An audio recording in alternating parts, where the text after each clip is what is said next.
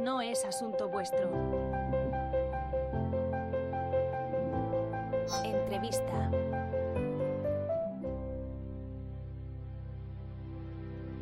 Enric Sánchez, bienvenido a No es Asunto Vuestro. ¿Qué tal? ¿Cómo estás? Encantado de estar aquí. Bueno, hoy un poco acompañados de unas obras, no había pasado esto nunca, pero hoy han decidido, espero que sea eh, solo hoy, ¿no? que estén cambiando algo, o sea, que no sea la puta cocina. Enric Sánchez ha sido conductor en los 40 principales, en Europa FM y el matinal Anda Ya. Actualmente presenta los podcasts Vidas Contadas y No Tiene Nombre y dirige la productora 729 especializada en crear contenidos de audio para plataformas y marcas. Enric, ¿de dónde eres? Soy de Barcelona. Eh, nací en Barcelona ciudad, pero mm, con 14 años me fui a vivir a Vilassar de Mar, que es un pueblo Sí. de las afueras de Barcelona. Sí, Y de montaña, un pueblo de vivido- montaña, ¿no? Sí, de, de mucha montaña, sí, por eso se llama Vilassar de Mar, sí, sí. Eh, y, y- y ahí he vivido mi adolescencia eh, súper agradecido de que mis padres tomaran esa decisión, porque lo mejor del mundo es pasar la adolescencia en un pueblo. Sí, es verdad, estoy de acuerdo. ¿Y cómo comienza tu carrera? Bueno, no sé qué edad tienes ahora y cómo comienza tu ca- carrera en la radio.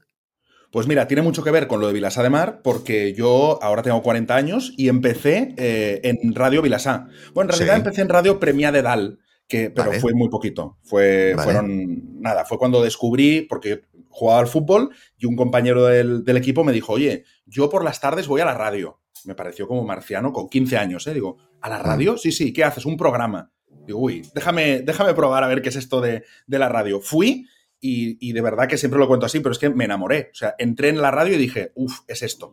Es- es- eh, ya está, quiero hacer A mí- esto. A mí me pasó una cosa similar ¿eh? en, en Radio Pardiñas, que es un barrio de Lleida, o sea, ya... mm, no, iba a decir peor no puede ser, pero bueno, ya me entendéis. O sea, más nicho no puede ser a nivel de localización. Yo comencé eh, similar. Muy bien, entonces, eh, a partir de ahí, ¿cuál es tu evolución en la, en la radio y cómo llegas a presentar Anda Ya? Pues mira, eh, yo a partir de ahí lo que hago es eh, irme a Vilasa Radio después, que ya era la radio del pueblo, Hombre, en ese momento. Eso ya es Claro, top. claro. En, en ese momento, con 16 años, eso era una super evolución. Era como, Claro, ah, claro. un momento, que ahora me ficha Vilasar Radio, que ya es como, imagínate, ¿no? Y, y entonces em- empecé allí y la verdad es que nos lo pasábamos genial y tal, pero yo, que era muy oyente de los 40 en ese momento, insisto, tenía 17 años en ese momento, pues mm, había una cosa que era, te acordarás tú, el concurso de locutores de los 40. Sí, sí. Que era que decían, te estamos buscando. Si Sí. quieres trabajar en los 40, manda una maqueta, no sé qué. Hostia. Y entonces yo dije, ah, pues yo la mando. Y, y en la radio se reían, ¿no? De, ¿pero cómo vas a trabajar todos los 40? Yo la mando. La mandé un año, no funcionó, la mandé al año siguiente y entonces quedé finalista. Y después hici- hicimos la final con una chica y gané. Gané el concurso de, de locutores bueno. de los 40. Y entonces eso me permitió trabajar en los 40. En teoría, el premio era trabajar un verano. Sí. Era- en, en realidad era la sustitución de verano, lo hacían así, ¿no? Pero bueno, fue bien y ahí ya me quedé a trabajar y me quedé tres años en los 40, en Qué Barcelona. bueno. Qué bueno, porque eh, no sé por qué hoy estoy explicando batallitas mías, porque esto es una entrevista tuya, pero yo también hice mis primeros pinitos en la cadena SER, en los 40 principales, eh, y una de las primeras cosas que hacía era eh, falcas para, para discotecas, eh, por ejemplo, Florida 135 y cosas estas. Claro. Este fin de semana en Florida 135 es Ben Bath, Cal Cox. Todo el mundo tiene un pasado y esto es una de las primeras cosas que yo hice. Bueno, muy bien. Claro, Entonces, sí, sí. tres años en los 40 principales, trabaja y ahí en los 40 que hacías eh, Radio Fórmula. Sí, ahí hacía Radio Fórmula, pero hacíamos de todo, porque es lo que tú dices, grabábamos cuñas, hacíamos eh, las promos, eh, Hmm. mm, presentaba conciertos, presenté la Marseille, eh, monté Sí. los premios Ondas, la parte de música, eh, o sea, ahí hice de todo, fue la universidad real para mí, fue eso. Porque yo luego hice en mayores de 25, sentía un poco el síndrome del impostor y dije, bueno, yo llevo años trabajando en la radio, porque desde los 19, pero después dije, hostia, ¿y si hago periodismo y, y un poco los conceptos teóricos me los sé? Eso te iba a decir, sí. Claro, yo lo hice todo por intuición. Y me di cuenta de. Fue un gran aprendizaje el hacer la carrera, no por el periodismo, sino por decir, al final las cosas se aprenden trabajando. Y esa es una lección que me ha acompañado siempre. Las cosas se aprenden trabajando. La carrera no me sirvió, de verdad, Víctor, de absolutamente nada. Ah, o sea, pero no la me hiciste. enseñaron nada. La hice, la hice. En, la autónoma. En la autónoma, sí, sí. La hice, no la, no la terminé, pero, pero ya en cuarto, en prácticas, dije, bueno, señores, yo ya hace 10 años que trabajo en la radio, Claro. ya está, y ya lo dejé. Pero no, no aprendí absolutamente nada, o sea, me pareció una absurdez. Ya. Y, y después de los 40, ¿dónde vas?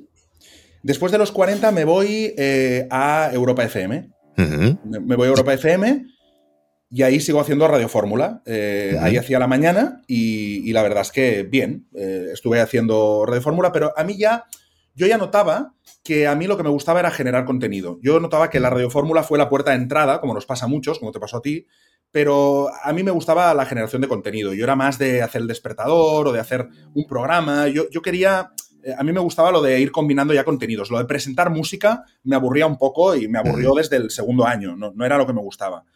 Entonces yo ahí ya iba pidiendo a ver si podía, si podía hacer un programa y tal. Eh, después no funcionó, me fui a Rax and Sing, es que yo he estado en todas, ¿eh? Me fui a Coño. Rax and Sing. De Rax and Sing yo siempre tenía la, la mirada puesta en Raku. Para la gente que no lo sepa, es la radio musical de Raku. Y Raku, como ellos decían al principio, es que cuando descolgaban el teléfono, es lo que decían al principio, es la radio de la vanguardia. Exacto, exacto, la radio de la vanguardia, del grupo Godó. Entonces Sí. yo siempre miraba un poco de reojo a Raku, ¿no? Porque a mí me gustaban los programas que se hacían ahí y tal, pero no hubo manera de entrar, entonces me fui a Rax and Sing, ahí volví a Europa, volví a Europa, y, y entonces ahí ya sí que empecé, ya me ficharon para hacer el despertador eh, de colaborador, eh, y entonces ahí estuve un, un tiempo haciendo de colaborador del programa Despertador, y después ya, después me fui a Nueva York, estuve tres meses viviendo en Nueva York, eh, después volví, estuve en, en varias radios. No sé si a ti te suena Radio Marina, que es una radio de Blanes. Sí, Vale, sí. pues, estuve en Radio Marina, tal. Y ya después, eh, finalmente, pues me, me fui para, para Madrid. A, ¿Y cómo a salió lo de. Madrid? Un día te llaman y te, te, te dicen que te vayas a Madrid a presentar. Anda ya. Bueno, fu- el, el tema es, yo eh, cuando no tengo trabajo, mm, normalmente me monto algo. Eso siempre Sí. ha sido como una tónica muy mía. La emprendeduría la llevo desde que tengo 12 años. Entonces Vale. yo dije, bueno, no tengo trabajo ahora, hu- hubo un momento que no tenía trabajo en la radio y dije, voy a montar mi propio programa de radio. Y monté en mi casa un estudio de radio y em, monté un programa que en ese momento era como el primer podcast, pero no se les llamaba podcast porque no existía, que era, yo le llamaba radio por internet, em, que se llamaba Los vecinos de arriba, se llamaba así porque Sí. lo desde mi casa. Sí. Y entonces yo hice ese programa y empecé a invitar a gente. Sorprendentemente la gente venía, ve- venían actores, eh, escritores, ¿A tu venían casa? a casa, a mi casa. Claro, porque en, esa época no teníamos, por ejemplo, lo que estamos utilizando ahora para hablar, ¿no? Eh, eh, No, no. No había Zencaster, no había ni. Nada, nada, nada, Ni nada. O sea, no, no, nada, ni Zoom, ni vamos, nada. Sí, No, sí, no. sí. Y, y entonces la gente venía a casa y, y empezó a venir gente cada vez más relevante, monté un equipito, venían cada miércoles, era un poco la excusa para hacer una fiesta y la grabábamos. Sí. Y la cosa empezó a coger un poco de volumen y un día vino Dani Moreno, eh, Sí. que es un, un locutor y eh, que yo ya lo conocía de mi época en los 40 de Barcelona y vino porque presentaba un libro. Y entonces vio todo aquello y me dijo, oye, ¿esto lo estás haciendo tú solo, tal? Sí. Me dijo, si algún día me dan un programa de radio, te vas a venir conmigo. Típica promesa de, ok, ahí queda. Y al año siguiente a él le dieron el Andaya. Y entonces me dijo, Vale. oye, ¿quieres copresentar el Andaya conmigo? Le dije, pues encantado. Hay que ir a Madrid. Digo, pues tengo la maleta hecha. Y para Madrid que fuimos. ¿Cuántas temporadas estuviste? Estuve en Andaya cu- eh, cuatro temporadas. Cuatro temporadas. ¿Y a qué hora os despertabais? Pues mira, hubo varias fases. Eh, eh, primero, cuando entramos, el programa lo preparábamos el día antes, entonces quedaba todo muy preparadito y tú entraba, yo entraba a las. El programa empezaba a las 7 y entrábamos seis y media, como para pues, tomar un café, hacer una primera reunión, ver un poco, ordenarlo todo. Pero después eh, hubo varias fases y entonces con los años empezamos a ver que algunas cosas preparadas al día antes para un morning era igual que se caducaban un poco, ¿no? Aunque parezca mentira, pero la actualidad hoy en día es, va tan a tope que cualquier tweet que se haga viral, cualquier cosa, se quedaba caducada, ¿no? Y entonces empezamos a entrar a las 5 y cuarto de la mañana. Entonces me tenía que levantar a las cuatro y media, que, Vale. que es una putada. Ocho temporadas. Yo me he despertado a las cuatro de la mañana. Ocho temporadas. Y Víctor, eh, eh, a ver si a ti también te ha pasado, pero a mí me ha destrozado el sueño. No, yo no. Yo duermo de puta Ah, madre. a mí sí. a mí Sí, sí, yo no, sí. yo no. Yo no. A mí sí. Me duermo de puta A madre, me, me despierto cuando me tengo que despertar y no, no, no. Perfecto, perfecto. Pero yo ya hace pero muchos tú años tienes de eso, hijos. ¿eh? Y porque Yo tienes hijos, y hijos. vas muy cansado, claro. Ah, claro. es eso, es eso. Él ya sabe que deporte no, no, no hago mucho. Oye, ¿y lo mejor y lo peor de presentar un programa como Anda Ya? Bueno, lo, lo me- te puedo decir varias cosas. Mira, te puedo decir lo mejor, lo peor y lo sorprendente, ¿vale? Venga. Lo mejor es eh, que yo lo había soñado siempre. Yo con 17 años, cuando te hablaba de cuando estaba en Vilasa Radio y empecé ya a coger la pasión por la radio, yo escuchaba el, Juan, el, el Anda Ya de Juan Ortega y yo fui a Madrid a verlo. Y, y me dejaron entrar en el estudio y yo recuerdo que era como, wow, el estudio de Andayá y, y ponían las canciones, entonces hacían un contenido y no sé qué, y apagaban el micro y lo que hablaban entre ellos, y a mí me, me apasionaba eso. Y claro, yo después me vi unos años después, tú imagínate el primer día que yo me siento en esa mesa y digo, hostia, ahora soy yo. Qué fuerte. Fue Sí, sí. espectacular. Eso fue brutal y, y e, esa magia de cada día ver amanecer, ¿no? De- veías cómo la ciudad se ponía en marcha. Tú entrabas de Mm. noche, pero se iba haciendo de día. Tú veías como la gente, pues cada vez participaba más. Se, se va, notas que se va despertando la ciudad, ¿no? Eso es brutal. Eh, eso es lo mejor. Lo peor es el nivel de exigencia que hay. Claro, imagínate un programa de 1.800.000 seguidores oyentes, pues Según hay el EGM. 40 según el EGM, por cierto, según el EGM, yo no me lo creo, pero según el EGM, ya un día si quieres hacemos uno solo hablando de EGM, porque vamos, me parece una burla lo del EGM. Sí. Pero, pero sí, mucha exigencia, muchos jefes, muchísimos, siempre hay alguien por, por encima, todo el mundo opina. Es, es un, es un desastre en ese sentido porque, porque todo el mundo opina. El problema es que no es que sean jefes que te dejen hacer, es- son jefes que, que todo el rato cada uno quiere poner su... su Claro, es que algo, eh, su jefe les obliga a decir algo. Si no dijeran nada, eh, no, no harían nada, ¿sabes? Algo tienen que hacer. Claro, pero para mí un buen jefe es el que, el que te motiva, claro, el que te motiva y, y te y lidera. Es decir, para mí es, oye, he fichado a alguien que, en el que creo, con lo cual yo gestiono a esa persona, pero no gestiono los contenidos que hace esa persona, porque si no, no tiene ningún sentido, ¿no? Para mí. Estás hablando de una quimera, Enrique, ahora mismo. Sí. Eh, lo sé. ¿y ¿Cómo se acaba esa etapa y cómo defines el nuevo camino? que Porque esto, ¿cuándo, ¿cuándo se acabó? ¿Cuántos años hace? Pues esto fue en 2017, si no, si no me equivoco. Y Entonces, ¿cómo se acaba esa etapa? ¿Por qué se acaba? ¿Y qué camino, cómo defines el camino que emprendiste luego?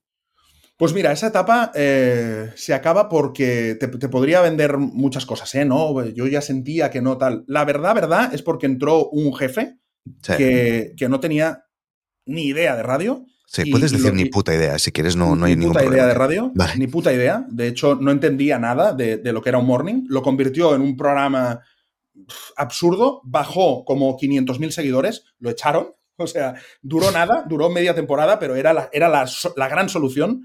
Pero vino, y la verdad es que no, lo- todo lo que hizo lo hizo mal. Y, y- y no, no, no conecté con esa persona y preferí, preferí terminar mi etapa y, Vale. y no quemarme. ¿Y entonces qué hiciste? Y entonces ahí ya me pasé al mundo digital. Ahí ya entendí que es, eso te lo hilo con lo que te he dicho antes, lo sorprendente, ¿no? Que no, que no te lo he dicho antes. Sí, Lo sorprendente es que cuando tienes 1.800.000 oyentes, uno piensa que la repercusión en redes sociales, en marca personal, va a ser muy grande. Pero no es así. Porque eres la pieza de un gran puzzle. Pero Mm. no, pero no destacas tú, porque tú eres una pieza solo, ¿no? A partir de que salí de ahí, empecé a hacer no tienes mis tanta cosas. entidad. Cuando trabajas en- dentro de, una, de un medio tan grande, hay menos entidad personal. Exacto, exacto. O sea, sientes que tu marca personal está diluida dentro de una gran marca que es los 40. Y tú Ujú. eres el que trabaja en los 40, no Enric. No tienes una, persona, una identidad, ¿no? Cuando salí de ahí, me planteé decir, bueno, pues voy a hacer algo que realmente a mí me guste y ver qué pasa. Y ahí me, me tiré al mundo de los podcasts, ¿no? Y empecé con mi expareja, eh, la que en ese momento era mi pareja, le dije, oye, un día cenando, ¿eh? le dije, oye, ¿por qué no hacemos un podcast? Me dijo, ¿un qué? Digo, ¿un podcast? Digo, vamos a hacer un podcast de algo que no hay, que es una pareja real hablando de sus cosas. Y que luego ha habido muchos. Luego ha habido muchos, muchísimos. Pero fuimos los primeros, realmente. Y ¿Cómo se llamaba? Este no lo tengo se controlado. llamaba ¿Cómo? Si es lo que parece. Ok. ¿Y cómo fue? entonces nos fue muy bien. Empezamos a hacer el podcast, nos fue súper bien. Empezamos a crecer, crecer, crecer. Y entonces de repente llega una plataforma que se llama Podimo y nos dice, oye, acabamos de llegar a España, nos encanta vuestro podcast, os lo queremos comprar.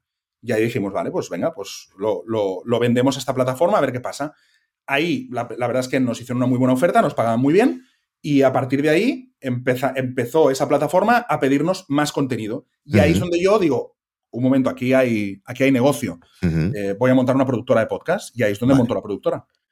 Vale, entonces, 729, bu- te lo voy a preguntar porque si no a alguien le va a coger un ataque al corazón. A ver, ¿por qué se llama 729 o 729?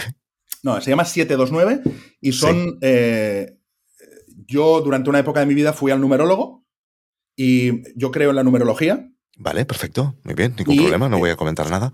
No comentes nada, por favor. Y, y yo, eh, mis números de vida son el 729. El 7 es la identidad, el Mm. 9 es el propósito de vida y el 2 es la energía que tengo que mover para llegar al propósito. ¿Y lo ves mucho el 729 cuando vas por la calle? Está lleno de 729. No te Es- puedes imaginar. Es que es un montón, es un montón. Y No te voy a decir una cosa, si fuera 645, también lo verías. Probablemente sí. Probablemente sí, pero ya, ya, juego una cosa muy divertida con mis seguidores, que es que la gente cuando ve 729 me los manda. Entonces en el súper, un precio o matrículas. Es, es, divertidísimo. Hombre, un precio en el súper espero que no. Bueno, con alguna coma en medio. Bueno, vale. Claro, 7,29. Oye, entonces, ahora mismo tienes eh, vidas contadas y eh, no tiene nombre, ¿verdad? Son los dos únicos podcasts propios que tienes. Luego hacéis muchos otros podcasts en 729. Em, explícanos qué es Vidas Contadas y sobre todo el negocio alrededor de Vidas Contadas, si habéis la audiencia, si habéis conseguido monetizarlo, si esa no es la intención. Mira, Vidas Contadas ha tenido varias fases. La primera fue vendida a Podimo, nació como un podcast que le vendimos a Podimo, pero eh, al cabo de un tiempo me di cuenta de que era el podcast digamos, que me representaba, el podcast que yo quiero hacer y que ni siquiera tiene temporadas. Es un podcast mm. que siempre está, es como mi podcast. Explícanos qué es Vidas Contadas para la gente. Seguramente a mí me ha salido mil veces, en, ahora ya lo sigo, pero yo lo descubrí en TikTok. ¿eh? A mí me salió en TikTok y dije, espera un momento, ¿esto qué es? Y entonces fui al. O sea que muchas veces aquí hablamos en No es asunto vuestro de si sirve de algo o no eh, hacer cortes de clips y colgarlo en Instagram, tal. Bueno, pues mira, aquí tenéis un ejemplo de si yo descubrí eh, Vidas Contadas gracias a TikTok. Sí, y aparte, ahora, ahora voy a vidas contadas, pero lo de TikTok me parece, el otro día lo decía en el, justo en el curso de podcast, lo decía, que TikTok me parece ahora mismo la herramienta más increíble para hacer marketing y hmm. para que se escuche un podcast en, en, este momento que hay. O sea, yo tardé 10 años en conseguir, que es los, los que tengo ahora, 30.000 seguidores en Instagram. He estado 10 años en Instagram y en TikTok llevo 6 meses y tengo 40.000. Hmm. O sea, es, es, una locura lo de TikTok. Sí, sí. Nadie sabe cómo hacerlo, porque sí que es verdad que hay casos de éxito, también hay casos de gente que lo prueba y que no hay manera de, que funcione, ¿no? Es lo de siempre. Pues tocar la tecla a veces es muy complicado. Entonces, vidas contadas son entrevistas a gente que a ti te interesa, ¿verdad?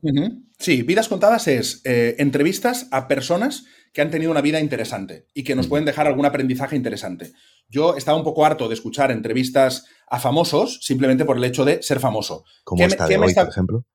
Como, esta, exacto. si, yo soy el famoso que puedes traer, vas muy mal, ¿eh? No, em, al final el famoso lo que, te, lo que te cuenta, te lo cuenta por ser famoso. Y yo quería que lo que me contaran, me lo contaran por ser interesante. Entonces, yo me planteé un programa donde traer a gente interesante que ha tenido una vida que contar. Por eso se llama Vidas Contadas. Y, y, y, y empecé a llamar a gente que a mí me parecía interesante. Hemos tenido a eh, Guillermo Fesser, a Manuela Carmena, a Elvira Lindo, a... Pero, pero esto, al final, seguían siendo famosos. Entonces, ha ido derivando cada vez más a gente interesante, hmm. casi totalmente anónima. No anónima porque tiene una comunidad, tiene un hmm. micronicho, pero sí que es gente que no, tiene, no es una persona conocida por el gran público. Y nos cuentan cosas bueno, vidas interesantes y aprendizajes interesantes. Y eso inspira mucho a la gente. Y yo ya hace un tiempo que tengo muy claro que una de mis mm, misiones de vida, por decirlo de alguna forma, es inspirar. A mí me encanta inspirar a la gente. Porque una cosa es que algo te guste y otra cosa es que algo te inspire. ¿no? Cuando tú lees a alguien y te gusta mucho, no es lo mismo que leer a alguien y que te den ganas de escribir. ¿no? ponerte en marcha, a mí me parece un motor brutal. Y a mí me gusta mucho eso. Y la gente me dice, con vidas contadas, me inspira a hacer otro tipo de vida, a ser más libre, a ver las cosas de otra forma, y es lo que intento con este programa. Em, enseguida te preguntaré si monetizáis y, o si tenéis planes de hacerlo, concretamente con vidas contadas, pero ¿cómo ha sido tu experiencia con tus podcasts en Podimo? Lo que puedas contar. Sí, al final estar dentro de una plataforma de, pago tiene unas ventajas y unos inconvenientes como todo. La pasta, eh, es la gran ventaja porque además Podimo, yo no sé ahora, porque ahora mismo no tengo nada con ellos, pero en su momento eh, pagaban muy bien. Muy bien. A mí, la verdad es que mm, no tengo ninguna queja a nivel de, dinero.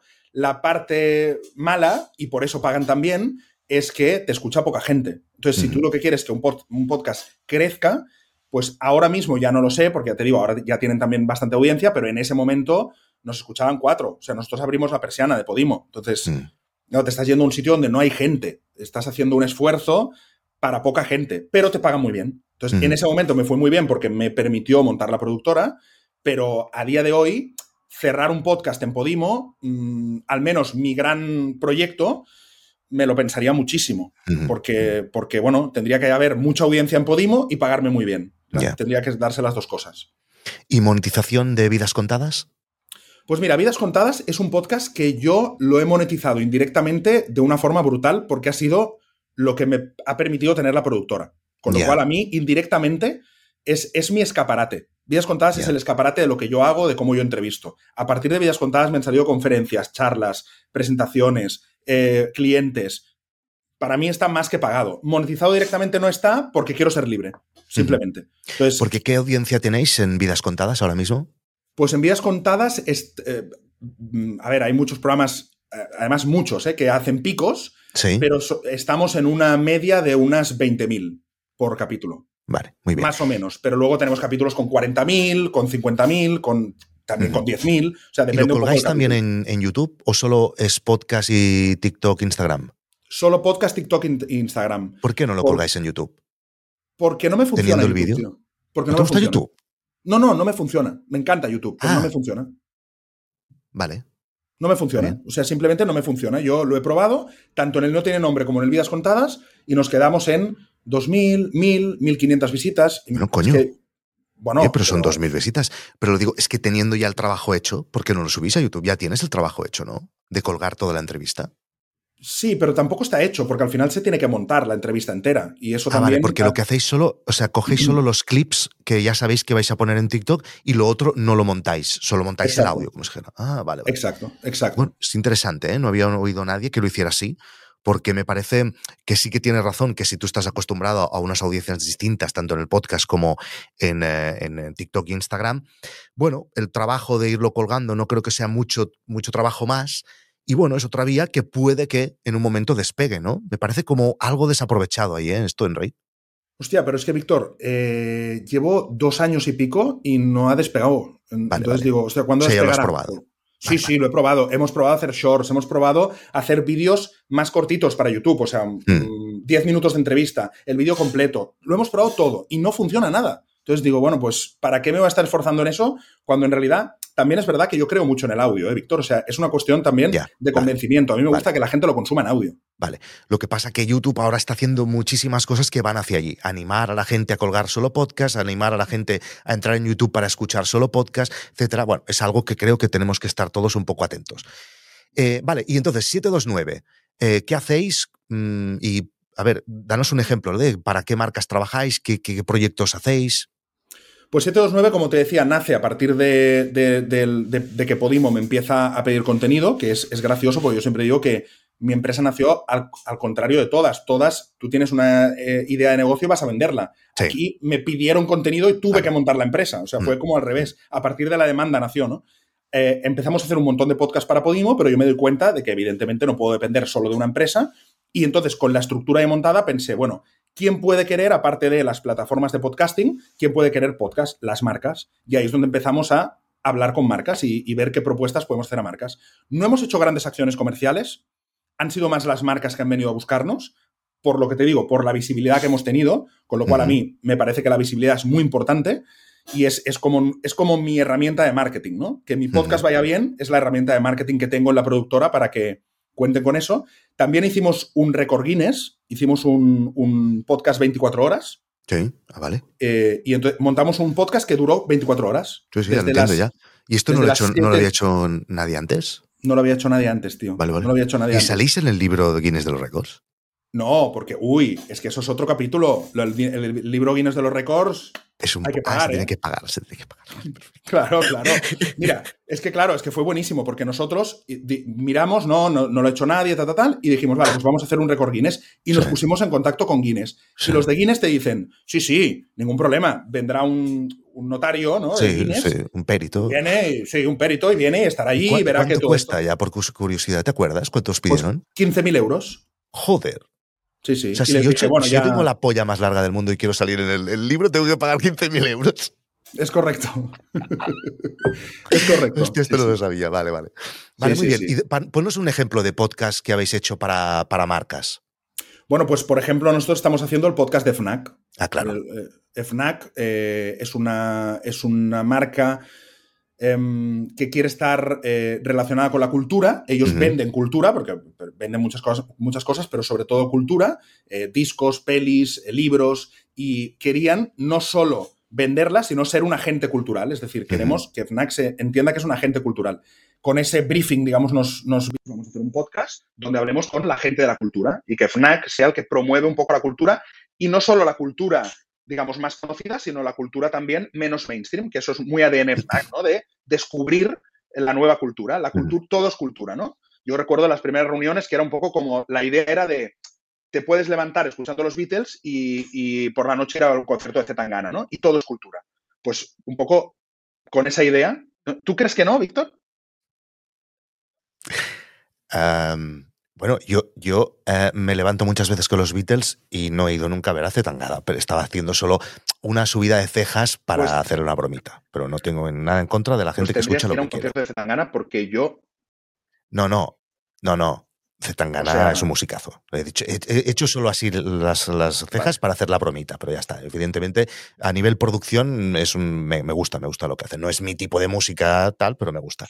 Oye, Enrique, ¿y cuáles son tus planes? ¿Cómo te gustaría, por ejemplo, estar en tres años? ¿no? ¿Qué tienes en mente? ¿Hacia pues dónde mira, Yo, a mí lo que me gustaría realmente es eh, cruzar el charco. A mí, yo tengo la vista muy puesta en Latinoamérica porque creo que tenemos una ventaja con el idioma español, que es que podemos llegar a miles de millones de personas en el mundo y no me quiero quedar en España. Me gustaría de aquí a unos años pues estar a lo mejor con base en Miami, eh, haciendo podcast para, Latinoamérica y, que, con, con podcast con, con, grandes audiencias que allí están y que están ahora, digamos, están, nos están cogiendo, pero van un poquito por detrás, como nosotros vamos por detrás de Estados Unidos, pero me gustaría mucho en vivir en Estados Unidos en un futuro y, sobre todo poder trabajar para Latinoamérica porque me parece que es un mercado espectacular.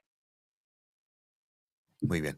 Oye, Enrique, muchísimas gracias por haberte pasado hoy por No es Asunto Vuestro. Felicidades por todo lo que has hecho, por todo lo que has conseguido y por toda tu carrera. Y ya sabes que si nunca necesitas Muchas algo. gracias y lo mismo